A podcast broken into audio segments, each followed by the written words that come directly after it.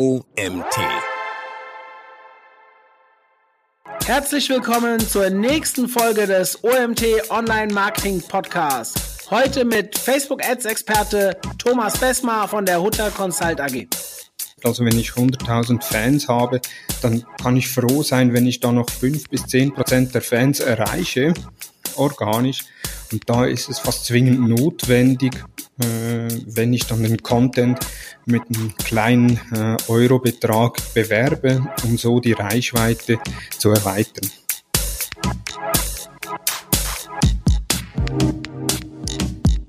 Herzlich willkommen zum OMT Online Marketing Podcast mit Mario Jung.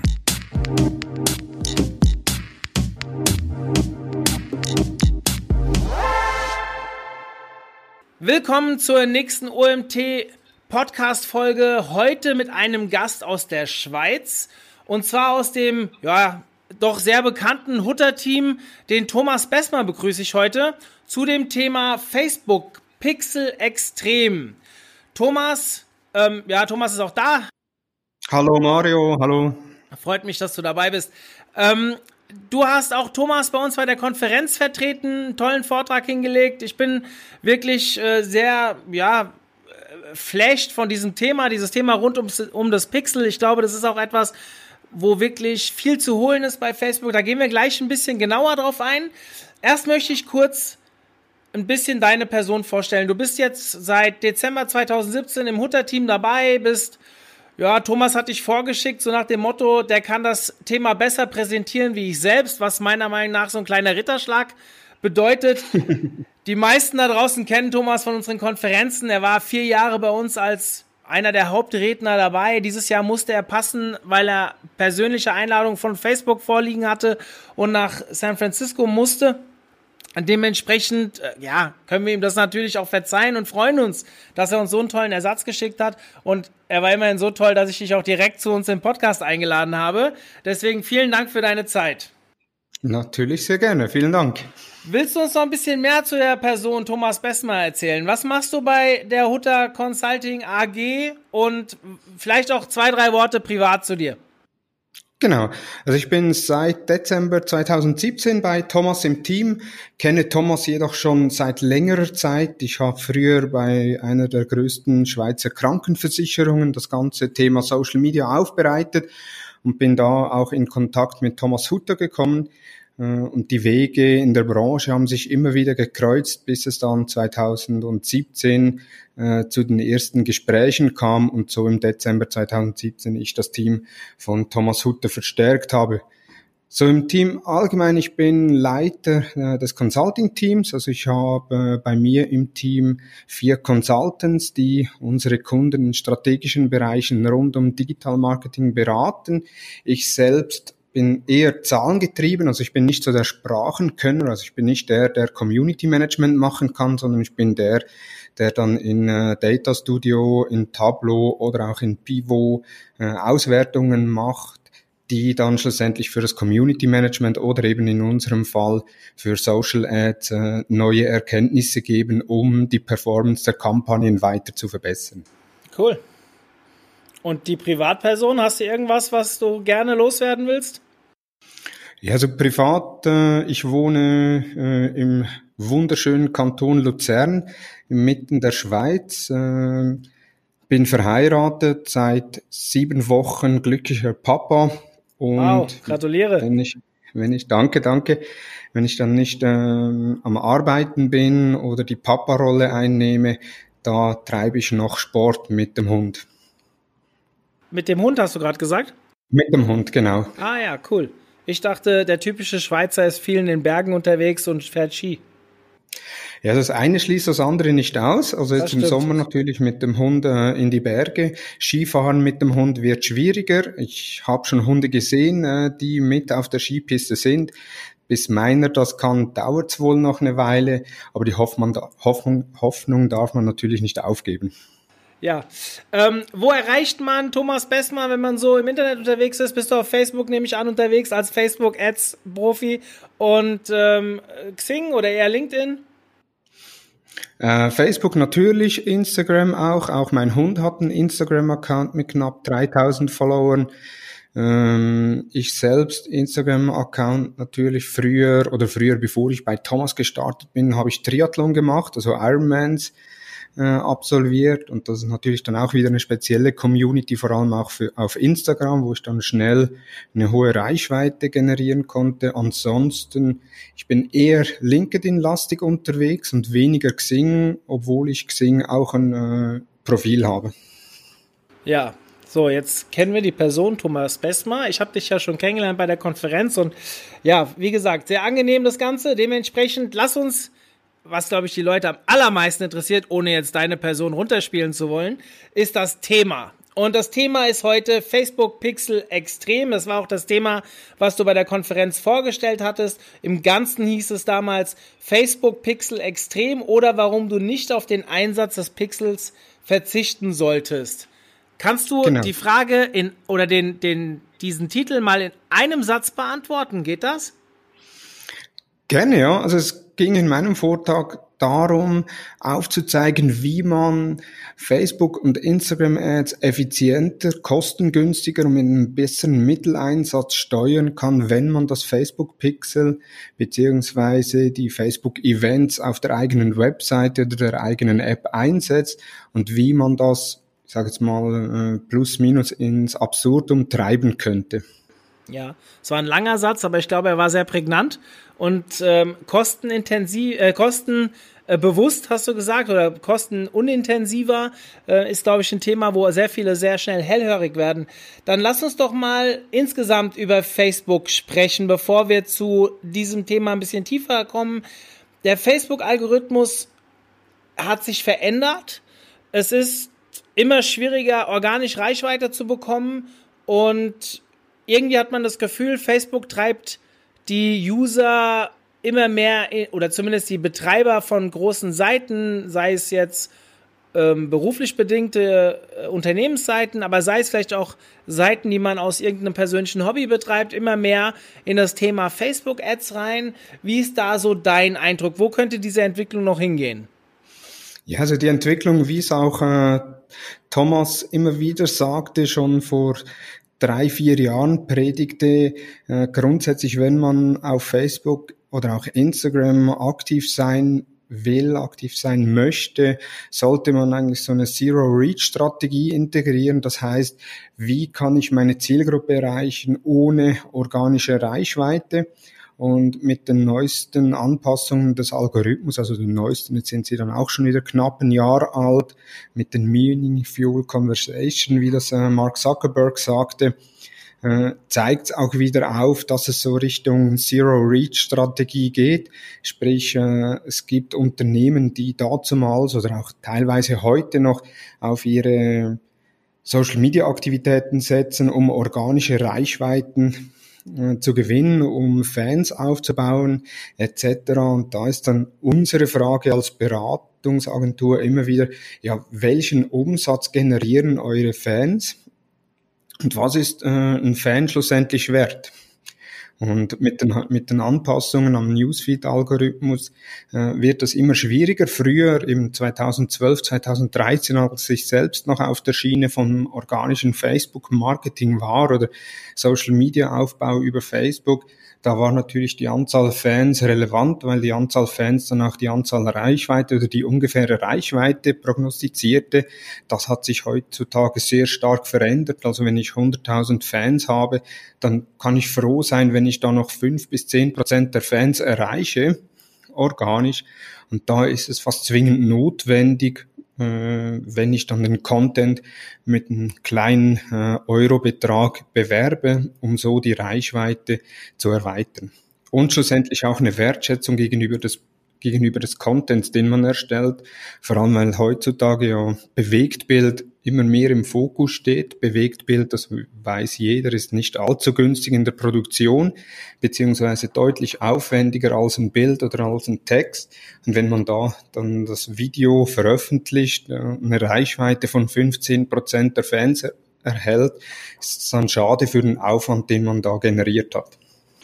Ja, Trotzdem werden sich wahrscheinlich viele denken, wow, wir haben früher so viel Zeit da reingesteckt, die Fans aufzubauen Und ich kann mich sogar noch dran erinnern, aber das müsste so 2012, 2013 gewesen sein, wie irgendein großes Portal die Webseite abgeschaltet hat und sich darauf, darauf konzentriert hat oder gesagt hat, der Hauptanlaufpunkt ist eh Facebook und haben sich halt total in die Abhängigkeit dieser Plattform gesetzt. Das werden sie sicherlich im Nachgang bereuen. Ich weiß leider nicht mehr, wer es war. Es war ein ganz, ganz großes Magazin. Ähm ja, also jetzt gefährliches Halbwissen, aber ich glaube, das war FHM. Ja, das ja, kann sein. Damals und soviel ich weiß, gibt es das Magazin heutzutage gar nicht mehr. Ja, da könnte man jetzt äh, urteilen, ja, oder ähm, wie soll ich sagen, äh, interpretieren, dass es daran lag, aber sicherlich, wer diese Entscheidung getroffen hat, wird auch andere Fehlentscheidungen getroffen haben. Dementsprechend, ähm, ich habe damals schon geschrien, ihr könnt auch niemals eure Assets aus der Hand geben. Ist ja schön, wenn so eine Plattform gute Reichweite über Facebook erzielt, aber sich so in die Abhängigkeit von einer Pers oder einer Plattform zu geben, halte ich für sehr prekär und auch klar Recht behalten. Jetzt will ich nicht sagen, ich war der Einzige auf der Welt, der das gesagt hat. Nee, da gab es eine ganze Menge, die das geschrien haben. Aber gut, ähm, schön, dass dann andere vielleicht daraus gelernt haben. Genau. Die Entwicklung scheint immer weiter dahin zu gehen. Diese Zero-Strategie ist sicherlich nicht das, was die Leute gerne hören. Aber man muss halt auch mal die Tat, den Tatsachen wirklich ins Auge blicken und die, es reduziert sich immer mehr. Und warum ist das so? Weil immer mehr Content auf die Seiten kommt auf diese auf Facebook theoretisch veröffentlicht wird. Heißt, ich habe irgendwo gelesen im letzten Jahr, persönliche Inhalte sollen wieder mehr in den Vordergrund rutschen und dann halt gespickt mit denen, die dafür bezahlen, so ungefähr. Richtig, ja. Also eben da ist natürlich auch also vor einigen Jahren noch hatte ein durchschnittlicher Facebook-User rund 150 äh, Freunde auf Facebook und so um die 50 Seiten, denen er folgte. Die Zahlen sind heute deutlich höher, wenn ich mich persönlich ansehe. Ich habe glaube ich, mehr als 600, 700 Freunde auf Facebook. Wenn jeder dieser Freunde im Schnitt pro Woche zwei Beiträge posten würde, äh, würde das äh, mein Newsfeed äh, sprengen, dann bin ich noch in einer Vielzahl von Gruppen integriert äh, oder Mitglied von in, ein, in Gruppen. Ich folge einzelnen Seiten. Äh, wenn da Facebook nicht eine Relevanzbewertung machen würde der Inhalte, ich glaube, ich würde Facebook deutlich weniger nutzen, einfach auf, auch aus dem Hintergrund, weil ich zu viele Informationen äh, erhalten würde und so eigentlich keine, ja, die relevanten Beiträge schwieriger zu finden sind. Ist immer eine Frage, eben die Filterbubble dann schlussendlich, hat das Vor- und Nachteile, jetzt rein aus Nutzungssicht oder aus meiner persönlichen Sicht. Äh, ich bin froh, dass äh, ein System teilweise Inhalte filtert. Ich bin mir auch bewusst der Gefahren, die so eine Filterbubble äh, bietet oder äh, stellt. Aber schlussendlich, es macht für mich die Plattform interessanter, wenn ich Inhalte sehen, sehe von Personen, die ich kürzlich getroffen habe, mit denen ich kürzlich interagiert habe oder auch mit Unternehmen, mit denen ich kürzlich interagiert habe, weil da hat es halt immer noch gewisse, ich sage jetzt mal, ähm, Seitenleichen in meiner äh, gefällt mir Liste von Seiten, die ich vielleicht 2013 geliked habe und für mich jetzt heute nicht mehr relevant sind, weil sich auch äh, eben einerseits meine Interessen geändert haben, mein familiärer Status geändert hat. Äh, früher noch eben Triathlon interessiert, jetzt eher Hundesport interessiert. Äh, ja, da räumt man auch nicht auf Facebook auch auf und äh, löscht jetzt alle Triathlon-Seiten und nimmt nur noch Hundeseiten ins Programm auf. Hm. Ich habe auch so, also ich habe ja nochmal deutlich mehr, in Anführungszeichen, Freunde auf Facebook. Das sind, glaube ich, dreieinhalb oder viertausend mittlerweile und das äh, kann ich absolut bestätigen, was du sagst. Und ich habe immer meine Freundin so vier Teile geteilt. Das waren Privat, Fußball, Süda Südamerika, weil ich viel lange Jahre drüben war, und ähm, Online-Marketing. Und mittlerweile nutze ich Facebook eigentlich wirklich nur noch als Informations- und äh, Diskussionsgrundlage für meinen Job und merke schon, wie ich gar nichts mehr mitbekomme, was so mit meinen Freunden hier in der Umgebung ist. Ich muss dann schon gezielt auf deren Profile gehen. Da sieht man aber, wie, wie gut das Facebook mittlerweile macht und ja, wie wichtig es eigentlich ist. Wie würdest du denn, wenn du jetzt als Unternehmen darauf reagieren würdest? Also man hört ja immer mal wieder, Facebook ist momentan ein sehr effizienter Kanal, ist noch günstiger als zum Beispiel Google Ads. Ähm, das war so mein Wissensstand vor einem halben Jahr plus minus. Ich weiß nicht, ob das immer noch so ist. Aber wenn du jetzt in einem Unternehmen arbeitest oder du berätst ja regelmäßige, regelmäßige Unternehmen, wieso sollten sie jetzt in Facebook Ads investieren? Genau, also ich kann nicht sagen, dass Sie jetzt in, Facebook Ads investieren sollten. Das ist sehr stark abhängig vom Produkt, von der Zielgruppe und schlussendlich auch der Zielsetzung. Was ich äh, bei fast allen Unternehmen sehe, ist, dass sie keine wirklichen Ziele verfolgen, also keine wirklichen Ziele. Ich unterteile sie immer in strategische und operative Ziele. Strategische Ziele dann beispielsweise ja Markenbekanntheit, Reichweite, Engagement Rate und operative Ziele dann äh, Umsatzsteigerung, Neukundengewinnung etc. Und da gibt es noch sehr viele Unternehmen, die auf den strategischen Zielen sind, die dann sagen, ja, ich möchte gerne äh, meine Markenbekanntheit steigern. Die Folgefrage ist dann ja, wie misst ihr die Markenbekanntheit im Unternehmen? Da kommt dann oftmals die Antwort, ja, das messen wir nicht, weil es zu teuer ist. Und die Abschlussfrage ist dann äh, oftmals ja, und wie wollt ihr dann beurteilen, dass eine Kampagne oder dass eine Maßnahme erfolgreich war oder eben auch nicht? Und das ist dann oftmals das Problem, wenn man es nicht mit genauen Zahlen belegen kann, was eine Kampagne oder was ein Engagement schlussendlich auf Facebook, auf Instagram oder auch zukünftig auf WhatsApp gebracht hat, wird man immer darüber diskutieren, ist Facebook für uns der richtige Kanal oder eben nicht. Wenn man aber dann hingeht auf operative Ziele, auf Ziele, die die betriebswirtschaftlichen Ziele unterstützen, beispielsweise Return on Ad Spend, den man rechnen kann, oder Anzahl Leads, die man generiert hat oder auch die Qualität der Leads, indem man beispielsweise in einem Lead-Ad äh, mehrere Fragen integriert, die beantwortet werden müssen oder beispielsweise über einen Chatbot äh, Leads generiert, wo die Nutzer verschiedene Fragen beantworten, bis dann die E-Mail-Adresse irgendwo in einer Datenbank gespeichert wird.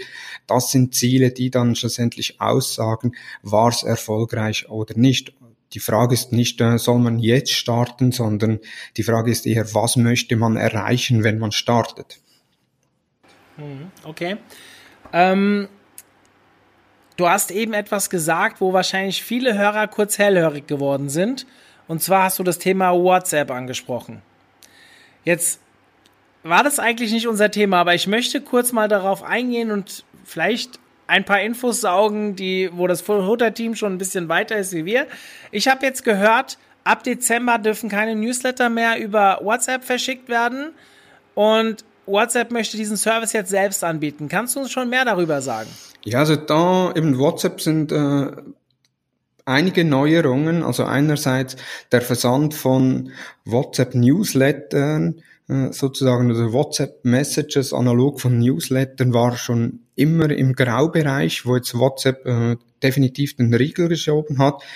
Die, die es noch einsetzen, können es, glaube ich, irgendwo bis Mitte Dezember noch einsetzen und dann äh, wird es blockiert.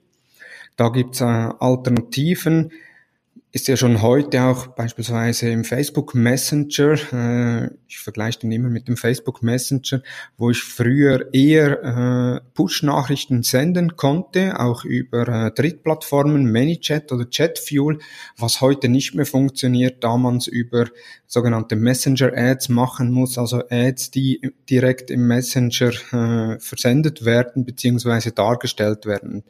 Da kann ich mir gut vorstellen, dass bei WhatsApp was Ähnliches kommt. Was ich allerdings mit WhatsApp ansprechen wollte, ist schlussendlich das Story-Format, das anfangs 2020 eingeführt wird, dass man in den Statusmeldungen analog von Instagram Stories und Facebook Stories Werbung schalten kann. Mhm. Das ist spannend. Ich muss sagen, das Thema Stories finde ich ja insgesamt sehr spannend gerade wenn wir nochmal auf die organische Reichweite gehen, habe ich das Gefühl, dass ich organisch über die Stories deutlich mehr Leute erreiche als über den normalen Feed. Ist das so? Das wird unterschiedlich sein. Also ich habe da auch bei meinen Kunden unterschiedliche äh, Zahlen und unterschiedliche Aussagen ist immer sehr stark abhängig, wo man den Fokus gesetzt hat. Also beispielsweise Tourismus, eine Tourismusregion, die sehr stark äh, den Fokus auf Instagram gesetzt hat, die hat automatisch in den Instagram Stories eine sehr gute Reichweite mit den richtigen, mit dem richtigen Einsatz von Hashtags, von Locations, äh, kann man die Reichweite zusätzlich noch erhöhen, was da natürlich, äh, ich sage jetzt mal,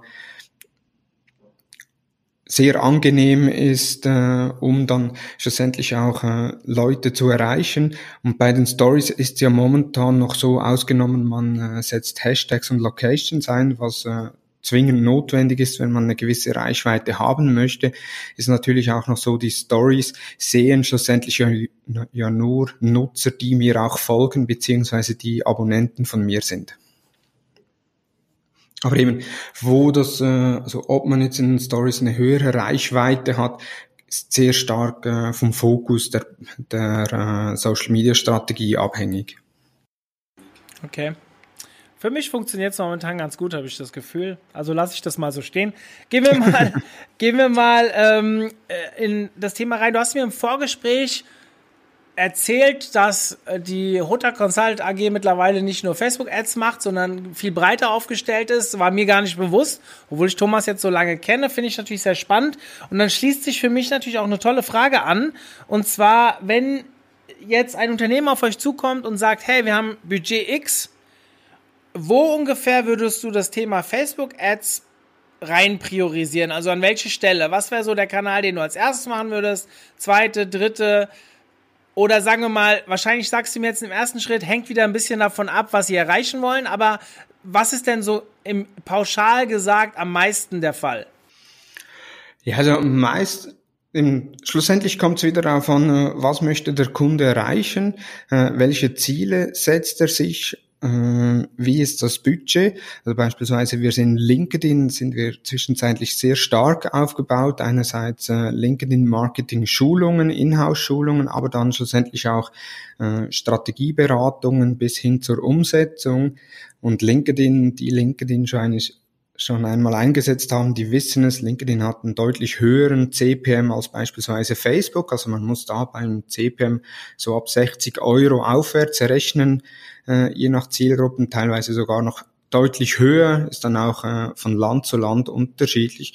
Und da kommt dann schlussendlich darauf an, wenn die Zielgruppe, wenn ein Kunde eine Zielgruppe ansprechen möchte, die wir auch über Facebook ansprechen, können, das Budget aber nicht zulässt, dass wir da eins zu ein, oder dass wir da nur eine LinkedIn-Kampagne fahren können, dann ist Facebook ganz klar äh, priorisierter Kanal. Grundsätzlich priorisieren wir Facebook meistens äh, relativ hoch, nicht weil wir eine äh, Facebook-Beratungsunternehmen sind oder Facebook-Marketing-Partner, sondern weil schlussendlich über Facebook äh, eine sehr hohe Reichweite erreicht werden kann. Also in Deutschland ist ja knapp 50 Prozent der deutschen Bevölkerung, die wir über Facebook und Instagram erreichen können. Und da gibt es fast kein anderer Kanal, wo ich die Reichweite erhalten kann mit den Möglichkeiten, äh, mit den Targeting-Möglichkeiten, die mir Facebook und Instagram bietet. Von daher ist Facebook, Instagram oftmals sehr hoch priorisiert, gibt aber auch äh, Kunden, die wir beispielsweise von Facebook abraten oder noch abraten, die eher ein jüngeres Publikum haben, beispielsweise Mobilfunkanbieter, die ein Abo für äh, Teenies anbieten. Da ist es dann sinnvoller, wenn die auf TikTok äh, werben, äh, anstelle von Facebook, eventuell noch Instagram, äh, aber dann hauptsächlich TikTok. Hauptsächlich TikTok. Hm, okay, und im Vergleich zur äh, Google, also ich meine, Google nutzen ja noch mehr als 50 Prozent in Deutschland. Ähm, wenn du es jetzt mit Ads, äh, also wenn ich jetzt noch überlege, ich ziehe mir die organische Suche, SEO-Aktivitäten und äh, Google AdWords-Aktivitäten hin, wo siehst du da Facebook im Verhältnis in so einer Strategie? Ja, da ist dann wieder vom Funnel abhängig. Äh, wenn, wenn man das Produkt schon kennt, da ist Google natürlich äh, ein prädestinierter Kanal, um die Suchanfragen äh, abzufangen. Wenn man ein Produkt lanciert, wenn ein neues Produkt auf den Markt kommt, dann primär Link, also primär Facebook und Instagram mit visuellen Kanälen und dann später im Funnel über Google Ads die Suchabfragen abdecken. Also beispielsweise, äh, wir haben jetzt äh, kürzlich einen Brotaufstrich äh, lanciert für einen Kunde von uns. Da ist natürlich alles über die visuellen Kanäle, also YouTube Ads, Facebook Ads, Instagram Ads und dann schlussendlich der Markenname, äh, der Produktname wurde dann noch über Google Ads bedient, um so schlussendlich die ganze Journey eines Nutzers abfangen zu können. Also ich produziere quasi für das neue Produkt ein Suchvolumen, ich kreiere ein Suchvolumen über äh, Push-Nachrichten, also sprich Facebook und so weiter, um dann später die Brand-Anfragen oder Produktsuchen dann über meine Kanäle einzufangen. Richtig, ja. Also da eben sehr stark halt von Funnel abhängig. Also wir arbeiten sehr stark mit dem Funnel-Konzept, jetzt von Kaushik, See, Think, Do, Care, wo wir dann sagen, wenn Produktlaunch ist dann in der See-Phase äh, Facebook, Instagram Ads, in der Think-Phase auch noch Facebook, Instagram Ads, eventuell auch schon äh, YouTube Ads und in der Do-Phase kommen dann noch Google Ads hinzu. Wer, wer mehr über dieses äh, Modell erfahren möchte, von dem Thomas gerade gered, geredet hat, der schaut mal bei uns in den Webinaren. Da haben wir ein Webinar von dem Robin Heinze von Morfire. Der hat genau zu diesem Modell ein Webinar über Online-Marketing-Strategien bei uns gehalten. Sehr, sehr interessant. Kann man sich in dieses Thema ein bisschen tiefer einarbeiten. Ich denke, ein sehr, sehr gutes Modell, was man ja, sich als Grundlage setzen genau, kann. Genau, sehr einfach erklärt, äh, sehr einfach verständlich, für jeden erständlich, verständlich, von daher deutlich besser als andere Funnel-Modelle, die da im Umlauf sind. Dann lass uns jetzt mal ein bisschen mehr hands-on werden. Wir haben jetzt 25 Minuten über ein bisschen Theorie und was man so alles, wo wir, wo wir den Weg sehen von Facebook und wie man vielleicht sowas theoretisch einpriorisieren könnte. Jetzt kommen wir mal zu dem Face Thema Facebook Pixel Extrem. Das war jetzt ein, ein Vortrag, der eher an Fortgeschrittene gerichtet war. Ich denke aber, dass auch Anfänger sich unbedingt mit dem Pixel auseinandersetzen sollten. Warum ist das Pixel so wichtig? Du hast vorhin in einem Satz das ganz gut zusammengefasst, aber jetzt vielleicht mal ein bisschen für die Anfänger. Was kann ich denn mit diesem Pixel machen? Genau, also einerseits es gibt mehrere Arten des Pixels, also es gibt, wenn man von Pixel spricht, es gibt das Basispixel, das ist ein Skript, das man auf der Webseite einbindet, da natürlich immer unter Berücksichtigung der DSGVO, also dass man die Einwilligung des Nutzers hat, damit man das Pixel auch abfeuern kann. Und sobald ich nur schon das Basispixel auf der Webseite eingesetzt habe, kann ich erst ab dem Moment kann ich dann auch die Funnel-Modelle umsetzen. Also ich kann beispielsweise Nutzer targeten, die meine Website besucht haben, aber beispielsweise nicht einen Schritt weiter gegangen sind oder auf der äh, vielen Dank-Seite gelandet sind, äh, die könnte ich dann wieder erneut ansprechen. Ich kann dann aber auch weitergehen und Personen, die auf meiner Website waren, die eine gewisse Aktivität ausgeführt haben, die kann ich in eine Custom Audience nehmen, daraus eine Lookalike Audience machen und so wieder eine neue Anzeigegruppe mit der Lookalike Audience und die entsprechend bewerben. Also Lookalike Audience sind ja die Zwillingsziele Zielgruppen. Das heißt Personen, die ähnliche oder identische Ausprägungen haben wie Personen, die bereits äh, eine gewisse Aktivität auf meiner Website durchgeführt haben. Und dadurch kann ich einerseits das Funnel-Modell integrieren, andererseits bin ich natürlich kosteneffizienter unterwegs, sprich ich kann daraus Custom Audience erstellen von Personen, die auf meiner Website waren, schließe diese Custom Audience bei meinen Ads aus, wenn ich beispielsweise eine Traffic-Kampagne möchte oder eine Traffic-Kampagne mache, dass ich sage, okay, Personen, die in den letzten 30 Tagen auf der Website waren, die muss ich nicht nochmals über eine Traffic-Kampagne angehen. Okay. Ähm, hast du vielleicht ein, zwei Beispiele, wo du sagst, hey, da wird es mit dem Pixel ganz extrem viel besser? Also ich könnte mir jetzt zum Beispiel vorstellen, wenn ich mein, den, mein, das Pixel einsetze kann ich ja, soweit ich weiß, auch Warenkorbabbrecher äh, identifizieren und nochmal separat quasi mit Werbung angehen. Hast du da noch andere Beispiele, wo du sagst, hey, da ist meistens ein sehr starker Conversion-Gewinn zu erwarten? Genau, also im Facebook äh, Pixel Extrem, wie ich es in meinem Vortrag schon erwähnt habe, grundsätzlich es ist zu unterscheiden zwischen drei Arten des Facebook Pixels. Also einerseits das Basispixel, das Basispixel, das misst den Page View, also den Seitenaufruf und da kann ich dann Custom Audiences erstellen oder auch Custom Conversions, die auf URLs basieren. Also beispielsweise Nutzer XY hat Seite A besucht, aber nicht Seite B und das kann ich dann als Custom Audience nehmen. Dann weiter geht's mit dem mit den Standard-Events. Facebook hat jetzt kürzlich, also im äh, März, April, haben sie die Standard-Events erweitert. Die Standard-Events bis anhin waren die so äh, dem E-Commerce-Funnel entlang, also äh, ein Search-Event, wenn jemand eine Suche getätigt hat auf der Webseite, ein View-Content-Event, wenn er das Produkt angeschaut hat, dann Add-to-Cart-Event, wenn er ein Produkt in den Warenkorb gelegt hat, ein äh, Registration Event, äh, Add Payment Information bis hin zum Purchase Event, wo man eigentlich den, wirklich den ganzen Funnel im E-Commerce abdecken konnte. Und die dritte Art des Trackings sind die sogenannten Custom Events. Das heißt, ich kann selbst Events äh, generieren.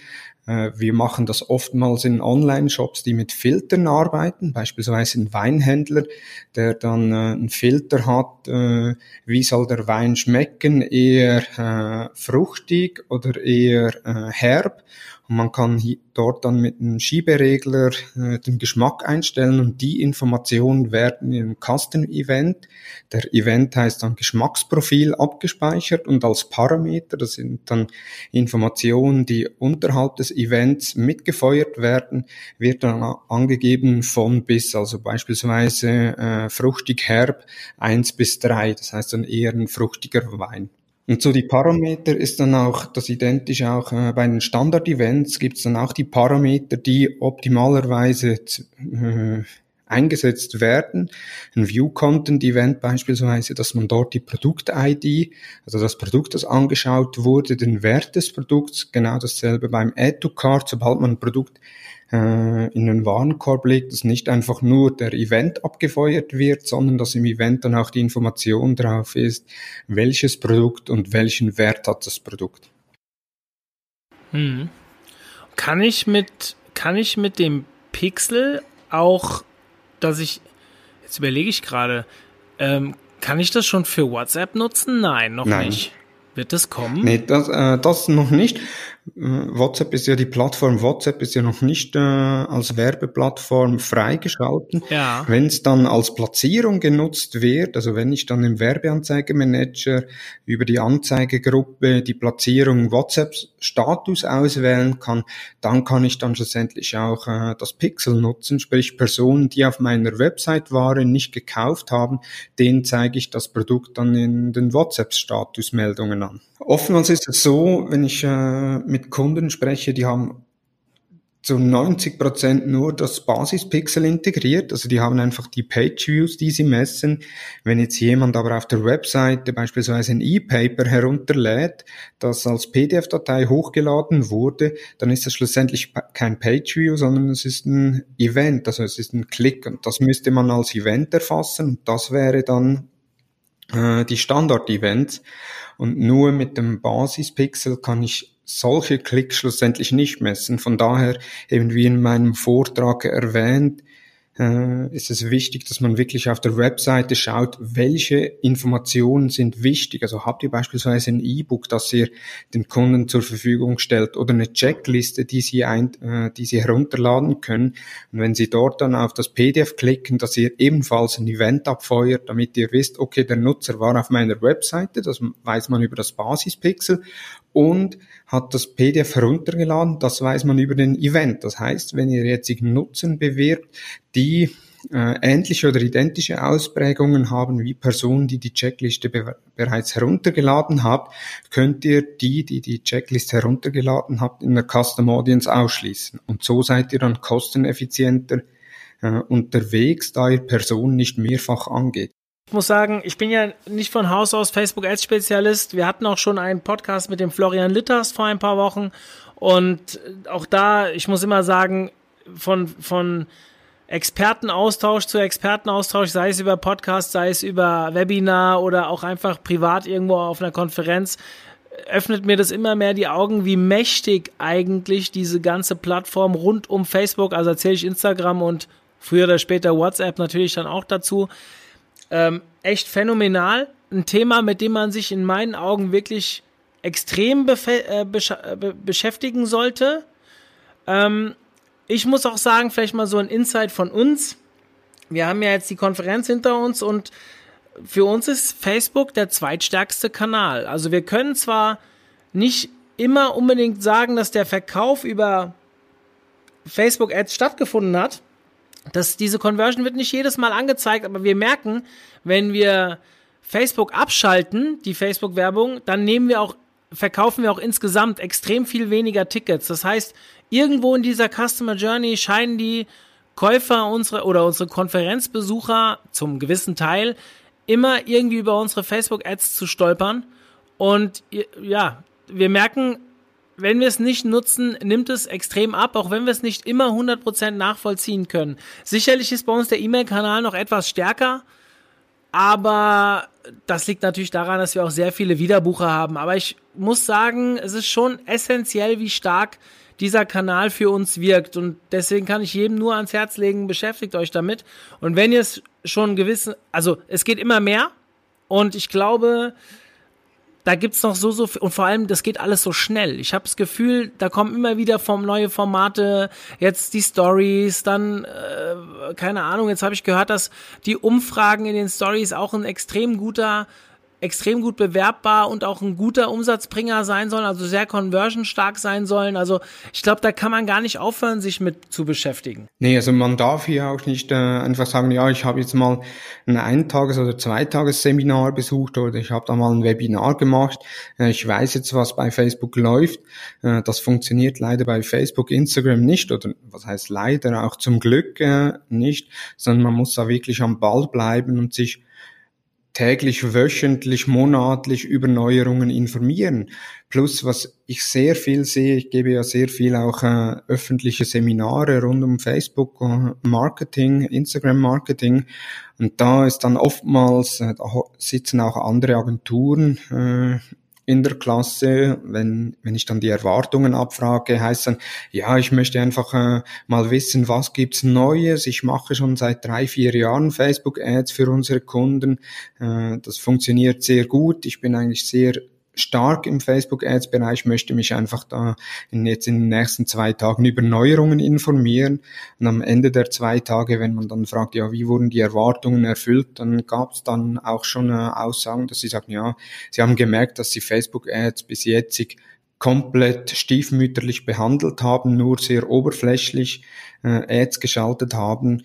Und das ist dann oftmals der Grund, eben, oder Grund dafür ist dann oftmals, dass das Pixel nicht richtig eingesetzt wurde. Also man weiß, ja, es gibt das Facebook-Pixel, man setzt das auf der Website ein und dann ist fertig. Aber sobald man mit den Events arbeite mit, dem, mit den Facebook-Events und den entsprechenden Parametern, hat man da eine Möglichkeit, äh, das Marketing oder Facebook-Marketing zu optimieren, die man äh, bis anhin nicht kannte. Also beispielsweise jetzt bei euch auch im Blog, wenn man sagt, okay, Nutzer über das Basispixel hat er die Website aufgerufen, dann seht ihr in Facebook, ah, der hat die Website besucht, ihr wisst aber nicht, wie, wie weit hat er gescrollt oder wie lange war er auf der Website. Und da könnte man jetzt über den Tag Manager, über den Google Tag Manager, der optimalerweise auf der Website integriert ist, Facebook-Events aus, äh, abfeuern, beispielsweise, dass man sagt, alle zehn Sekunden wird ein Facebook-Event abgefeuert und bei jeweils 25 Prozent wird die Scrolltiefe abgefeuert. Wir haben das beispielsweise bei uns im Blog integriert. Das heißt, jedes Mal, wenn ein Nutzer durch den Blog scrollt, wird dann 25 Prozent gelesen abgefeuert, 50%, Prozent, 75% und 100%, Prozent, beziehungsweise sobald der Autor am Ende des Beitrags ersichtlich war, wird auch dieser Event abgefeuert. Und da habe ich dann die Möglichkeit. Und was macht ihr dann damit? Da können wir dann, äh, daraus können wir Zielgruppen bilden, dass wir sagen, okay, wir nehmen Personen, die beispielsweise bis zum Autor gescrollt haben und länger als 30 Sekunden auf unserer Website waren. Und daraus bilden wir äh, Lookalike Audience, die wir dann auch wieder gezielt äh, für die Werbung einsetzen können, beispielsweise für unsere Seminare oder auch für unsere Blogbeiträge, die wir über Dynamic Ads bewerben. Das heißt, Nutzer, die einen Beitrag A gelesen haben, dass dann Facebook erkennt, A, Beitrag B und C wäre für die auch noch interessant, interessant, also zeigen wir diesen Beitrag auch noch an. Also so, so wie man es kennt äh, aus dem E-Commerce, wenn ich, wenn ich mir weiße Sneakers in den Warenkorb gelegt habe, dass mir die dann, dass mich die dann äh, auf Facebook und anderen Plattformen verfolgen, bis ich die bestellt habe. Dasselbe kann man auch äh, mit Blogbeiträgen machen um so äh, Leser zu generieren oder auch neue Leser zu gewinnen. Also ja, auch wir nutzen es noch nicht, merke ich gerade bis ins letzte Detail. Ähm, ich werde das mal anregen. Ich finde das sehr spannend. Wir haben ja sehr viele Artikel zum Thema Facebook Ads. Wir haben auch eine Themenwelt dazu, die relativ gut rankt. Mittlerweile nicht so gut wie der Hutterblog, aber auch schon ganz gut. Und sicherlich äh, wäre das auch etwas, was für uns sehr gut funktionieren würde. So, ähm, äh, ich muss leider auf ein Thema kommen. Du hast auch schon mal ganz kurz angesprochen. DSGVO. Genau. Wie einschneidend war dieses Thema für euch im täglichen Business? Ähm, einschneidend eigentlich weniger. Es hat das Ganze ein wenig verkompliziert, sage ich jetzt mal, beziehungsweise die Kunden mussten mehr Abklärungen treffen, äh, oftmals dann auch mit dem eigenen Rech Rechtsdienst. Wir sehen es aber auch bei uns im Blog oder auf unserer Webseite, obwohl wir in der Schweiz sind und grundsätzlich nicht der DSGVO äh, unterstellt sind, äh, haben wir unsere Seite komplett DSGVO-tauglich gemacht. Nicht nur unsere Seite, sondern auch die internen Prozesse, weil es betrifft ja nicht nur das Online-Marketing, sondern auch die internen Prozesse mit Auskunftspflicht etc. Äh, es hat die Arbeit schlussendlich verkompliziert, eben dass man nicht einfach mehr sagen kann, ja, wir installieren jetzt kurz äh, oder schnell das Facebook Pixel und äh, die Facebook Events, sondern dass man da schlussendlich auch einen Cookie Banner integrieren musste oder muss, damit die Nutzer bestätigen, was darf überhaupt getrackt getrackt werden, dass man das Opt-out integriert, dass man die Nutzer entsprechenden Datenschutzbestimmungen äh, informiert, was wird, was passiert mit den Daten, wie lange werden die Daten gespeichert. Das hat so den Prozess schlussendlich verkompliziert. Äh, ob die DSGVO sinnvoll ist oder nicht, das wird sich noch zeigen. Äh, momentan denke ich, werden die Falschen bestraft mit den ganzen Maßnahmen, die da getroffen werden mussten. Äh, wir sehen aber. Inwiefern? Ja, also wenn ich dann äh, höre, dass äh, Vereinswebseiten oder äh, Webseiten von äh, kommunalen äh, Organisationen wie Blaulichtorganisationen in Deutschland äh, ihre Website deaktivieren, weil sie einfach Unsicherheiten haben bezüglich DSGVO oder auch ihre Facebook-Seite nicht mehr weiter betreiben, weil sie äh, Unsicherheiten haben bezüglich DSGVO und da nicht ein Risiko eingehen möchten, glaube ich, äh, trifft es da definitiv die Falschen. Äh, von daher eben wird sich zeigen, wie sinnvoll die momentane Umsetzung der DSGVO ist. Ja, da gibt es ja auch wirklich, also ich habe gerade letzte Woche wieder mit unserem Anwalt zusammengesessen und mal gefragt, was da mittlerweile für Strafen ausgesprochen werden und so weiter. Also es ist ja alles noch sehr, es wurde sehr heiß gekocht, aber nicht deutlich nicht so heiß gegessen. Richtig, ja. Ich bin sehr gespannt, wo sich das noch hinentwickelt. Das Thema E-Privacy schwebt ja noch so ein bisschen über allem, wo man jetzt sogar munkelt, ob es überhaupt durchkommt. Also ich bin sehr gespannt, wie sich das ganze Thema noch entwickelt. Ich möchte es gar nicht mehr, mehr vertiefen. Ich habe unserem Anwalt, der ja auch bei der Konferenz dabei war, der Carsten, mal in Aussicht gestellt, dass wir irgendwann, vielleicht in einem halben Jahr, mal einen Podcast oder ein Webinar zum Thema DSGVO machen. So nach dem Motto Status quo, was ist eigentlich passiert? Da könnt ihr euch drauf freuen, wenn ihr euch wirklich mit dem Thema auseinandersetzen wollt oder vielleicht auch müsst. Aber ansonsten würde ich es eigentlich gerne heute beerdigen, weil das Thema ist schon ein bisschen Pain in the Ass, kann man schon sagen. Und nicht jeder will andauernd daran erinnert werden. Deswegen würde ich davon jetzt mal absehen. Ich muss sagen, Thomas, mir hat der Vortrag, wie gesagt, sehr, sehr gut gefallen. Und wenn hier noch welche dabei sind in dem, in dem äh, Podcast, die jetzt zuhören, die nicht bei der Konferenz waren, dann schreibt mich mal an. Wir haben den, genau wie alle anderen Vorträge ja aufgezeichnet. Man kann den auch einzeln käuflich erwerben. Ähm, dementsprechend schreibt mich an und vielleicht kann man da noch irgendwas machen. So, Werbeblock zu Ende. Jetzt komme ich wieder zu dir in Bezug auf, du hast eben schon gesagt, du gibst sehr viele Seminare, wo andere reingehen, um sich ja mal auf den aktuellsten Stand zu bringen. Wie bringt sich denn ein Thomas Bessmer auf den aktuellsten Stand oder vielleicht das ganze Hutter-Team? Kann man das mal vielleicht so skizzieren? Genau, also wenn wir das Hutter-Team anschauen, wir haben intern so alle zwei Wochen haben wir einen Lunchboost, das heißt, wir essen zusammen Mittagessen und jemand aus dem Team präsentiert ein Thema. Das dauert dann meist, meistens so der Vortrag 30 bis 60 Minuten.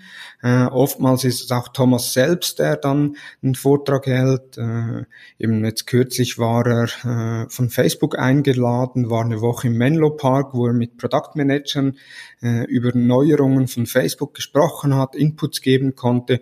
Und auch da, äh, als er zurückkam, hat er dann schlussendlich in einer Präsentation für interne Zwecke natürlich äh, die Möglichkeiten beziehungsweise die Roadmap von Facebook erklärt, äh, aufgezeigt, wie geht's weiter, was gibt's für Neuerungen, die jetzt noch nicht äh, publiziert werden oder noch nicht äh, veröffentlicht werden, wo auch noch äh, Proven, äh, Proven Concept sind, äh, um schon mal äh, sich Gedanken zu machen, wie geht's weiter. Also das einerseits der Lunch Boost, wir haben auch den Know-how Boost, das sind dann so Halbtagesveranstaltungen, die sind freiwillig, die finden so meistens monatlich statt, äh, ein bis zweimal monatlich äh, wo ein Thema behandelt wird, beispielsweise eben dann das Facebook Pixel Extrem, wo man dann eigentlich der Vortrag, den ich an der UMT gehalten habe, noch vertieft. Das heißt nicht nur, äh, was gibt's für Möglichkeiten, für Überlegungen, sondern wie integriert man das auch mit Hilfe des Google Tag Managers oder eben einen halben Tag Einführung in Google Tag Manager, Pivot-Tabellen extrem, sage ich jetzt mal. Wie kann man Pivot-Tabellen nutzen, um beispielsweise die Daten aus dem Werbeanzeigemanager nach Aufschlüsselungen zu exportieren, in, in Pivo neue Kennzahlen zu rechnen, um so neue, um so vertiefte Erkenntnisse zu gewinnen. Dann schlussendlich unser eigenen Blog, der äh, immer wieder äh, mit Neuigkeiten gespickt wird, der auch für die Mitarbeiter interessant sind und dann die Konferenzen, wo wir selbst Speaker sind und natürlich dann auch äh, neue Themen mitbekommen. Das so, sag jetzt mal aus Teamsicht für mich persönlich. Ich bin ein absoluter Fan von Podcasts. Äh, das ist aber auch da bedingt, weil ich äh, pro Tag rund vier Stunden Arbeitsweg habe, wenn ich im Büro bin. Äh, pro Tag? Ja. Na, herzlichen Glückwunsch. wenn ich im Büro bin. Ich bin ja nicht täglich im Büro, äh, aber wenn ich dann im Büro bin, habe ich dann vier Stunden Zeit, um Podcasts zu hören. Äh, während der Autofahrt oder während der Bahnfahrt. Ich lese sehr viel Blogs, YouTube äh, finde ich sensationell, gewisse YouTube-Channels, wo ich dann äh, auch mein Wissen oder meine Informationen aus Blogs äh, oder aus Podcasts, die ich erhalten habe, dann mit YouTube-Tutorials noch vertiefe. Also so habe ich mir beispielsweise Google Tag Manager beigebracht, äh, wo ich dann eine Vielzahl von Videotutorials durchgelesen oder durchgeschaut habe. Äh, sehr selten Bücher, wenn dann äh, Hörbücher, ansonsten eben eher so das Schnelllebige und nicht äh, das tote Holz. Hast du einen Podcast, den du uns empfehlen würdest, wo du sagst, hey, da ziehst du sehr viele Informationen? Ja, also ich habe drei Podcasts. Äh, der eine ist von Florian Litters, der ja auch äh, Gast in deinem Podcast war, mit Adventure. Super Podcast mit, äh, mit Tiefgang, also nicht nur oberflächliche Themen oder strategische Themen, sondern wirklich auch äh, Themen in die Umsetzung, die in die Umsetzung reingehen mit Inputs dazu. Dann äh, die Social Media Nerds Ben und Jan, äh, die wöchentlichen Neuigkeiten rund um Social Ads aufzeigen, nicht nur Facebook und Instagram, sondern auch LinkedIn, Pinterest und andere Kanäle. Und dann eher strategischer Natur ist dann der OMR-Podcast von Philipp Westermeier, äh, glaub's wöchentlich am Donnerstag oder Freitag erscheint er, wo er irgendeinen Partner hat, der äh, den er interviewt, meistens aus der Digitalszene, also auch da äh, sehr interessanter Podcast. Und wenn ich dann mal nichts über die Branche erfahren möchte, dann von Joko und Paul alle Wege führen nach Ruhm, die dann, äh, sage jetzt mal, das Hirn wieder abkühlen. Ja, das ist spannend. Also die Podcasts höre ich auch, also gerade jetzt den letzten nicht, aber die die drei ähm, digitalen, sage ich jetzt mal, der äh, OMR-Podcast, muss ich sagen, da habe ich mich so ein bisschen satt gehört. Das ist mir so ein bisschen viel, ähm, ja, viel Sensationspolitik. Also hier coole Cases und da kann man schon immer was draus lernen. Ist mir aber teilweise ein Ticken zu oberflächlich, weil wenn ich mal hands-on was lernen will. Aber klar, Jan und Ben, die waren ja auch schon bei uns regelmäßig als Speaker und und äh, Webinar-Speaker unterwegs, äh, total geil, kann man ganz klar sagen. Und äh, Florian, ja, hört euch den Podcast von Florian bei uns an, dann wisst ihr, auch er war bei der Konferenz als Speaker, könnt ihr auch den Vortrag euch anschauen. Absolut merkt man an jeder, an jedem Satz, den er sagt, dass er es echt durchstiegen hat. Dementsprechend ähm, sicherlich eine absolute Hörempfehlung. Super, Thomas. Vielen, vielen Dank für die Ausführungen. Wir sind eigentlich soweit durch. Hast du noch irgendetwas, was du gerne loswerden möchtest hier in dem Podcast? Ja, vielleicht noch äh, ein Punkt. Du sagtest vorhin bei der Konferenz, eben wenn ihr die Ads abgeschaltet habt, die Facebook-Ads, habt ihr das gemerkt in den Zahlen? Ihr konntet es nicht nachvollziehen äh, mit effektiven Zahlen, aber rein äh, von den Buchungen her da, auch da hat Facebook natürlich wieder Möglichkeiten, um das kanalübergreifend zu messen. Einerseits Facebook Analytics, wo man einsetzen kann, sobald man äh, das Facebook Pixel auf der Seite hat. Noch besser sind natürlich dann die Facebook Events. Kann man dann die Seite, die Webseite mit der Facebook-Seite, mit einer App, äh, mit dem Instagram Business Profil äh, verknüpfen und hat so datenbasierte Analysen, die man ausführen kann. Äh, um zu sehen eben beispielsweise, wie viele Personen haben sich ein Ad angeschaut und haben dann schlussendlich einen gewissen Zeitraum gekauft oder dann auch Facebook Attribution, wo ich dann äh, hingehen kann, schlussendlich auch weitere Kanäle wie Google Search und Google Display hinzufügen kann, um zu sehen, wie viele Views habe ich generiert, bis äh, schlussendlich ein Nutzer gekauft hat. Und da kann man dann schon datenbasierter arbeiten, als äh, einfach mit dem Gefühl, ja, wir haben Facebook deaktiviert und äh, die Zahlen sind zurückgegangen. Wenn man das Facebook Pixel richtig integriert hat, mit den Facebook Events arbeitet, dann hat da Facebook mit Facebook Analytics und Facebook Attribution zwei kostenlose Tools, die äh, in den Analysen beziehungsweise in der Aussagekraft von Analysen sensationell ist. Ja, auch zum Thema Facebook Analytics haben wir am 22. Oktober ein Webinar ähm, äh, ja, in, in naher Zukunft, sage ich jetzt mal, mit dem Sebastian Fock. Wenn ihr da euch mehr darüber informieren wollt, schaut euch das an.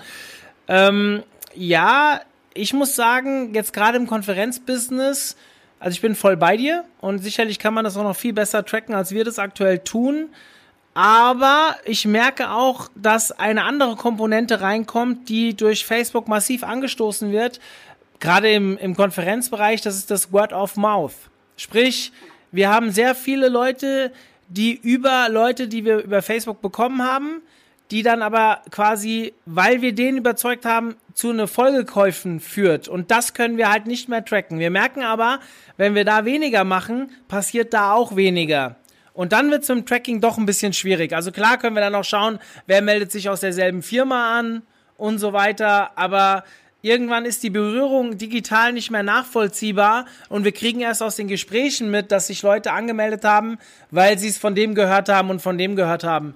Und ich glaube, dass gerade dort so ein soziales Medium wie Facebook, auch egal ob es bezahlt oder unbezahlt ist, extrem cool ist, anzustoßen oder solche Prozesse anzustoßen. Deswegen, ich glaube, es gibt auch eine Menge, das trifft ja irgendwo auf jedes Produkt zu oder auf jede Dienstleistung. Aber ich habe es selten so extrem gespürt wie bei uns der eigenen Konferenz hier. Zumindestens denke ich das. Du hörst schon raus, ich kann es ja noch nicht mal 100% beweisen, aber de facto ist es so, wir, wir waren ausverkauft und wir haben gemerkt, dass Facebook ein massiver Treibstoff dafür war und dementsprechend bin ich mehr als nur ein Fan mittlerweile von dieser Werbemaßnahme oder von dieser Werbemöglichkeit. Wenn ihr jetzt noch im Ticketjob äh, auf der Bestätigungsseite ein Feld macht, wo man äh, einen Freund eintragen kann, für den die Konferenz auch noch was wäre, natürlich immer unter Gesichtspunkt der DSGVO, dann hättet ihr da schon mal einen Matching Point, um zu sehen, okay, wie viele weitere Empfehlungen haben wir. Das kann man wiederum mit Facebook Pixel oder mit Facebook Events messen und entsprechend in Facebook Analytics auswerten. Also grundsätzlich im mit Facebook-Events äh, könnt ihr da wirklich sensationelle äh, Daten erheben und Aussagen treffen. Ja, perfekt.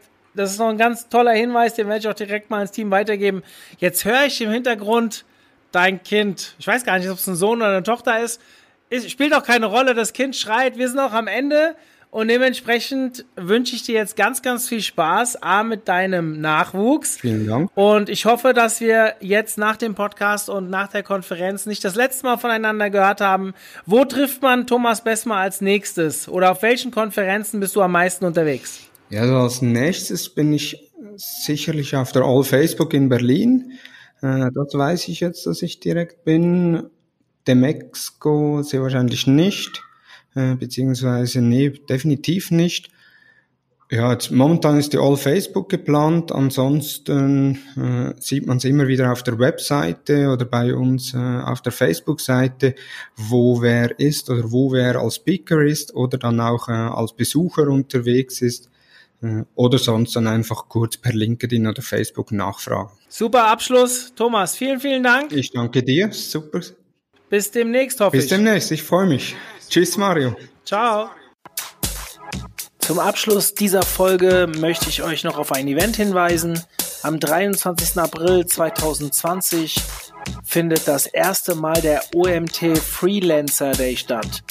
Lauter Themen rund um das Freelancer-Dasein. Ihr könnt euch jetzt dafür bewerben. Schaut auf unserer Webseite vorbei www.omt.de und dort in der Navigation findet ihr den Freelancer Day. Ich hoffe, ihr bewerbt euch. Wir sehen uns dann vielleicht im April.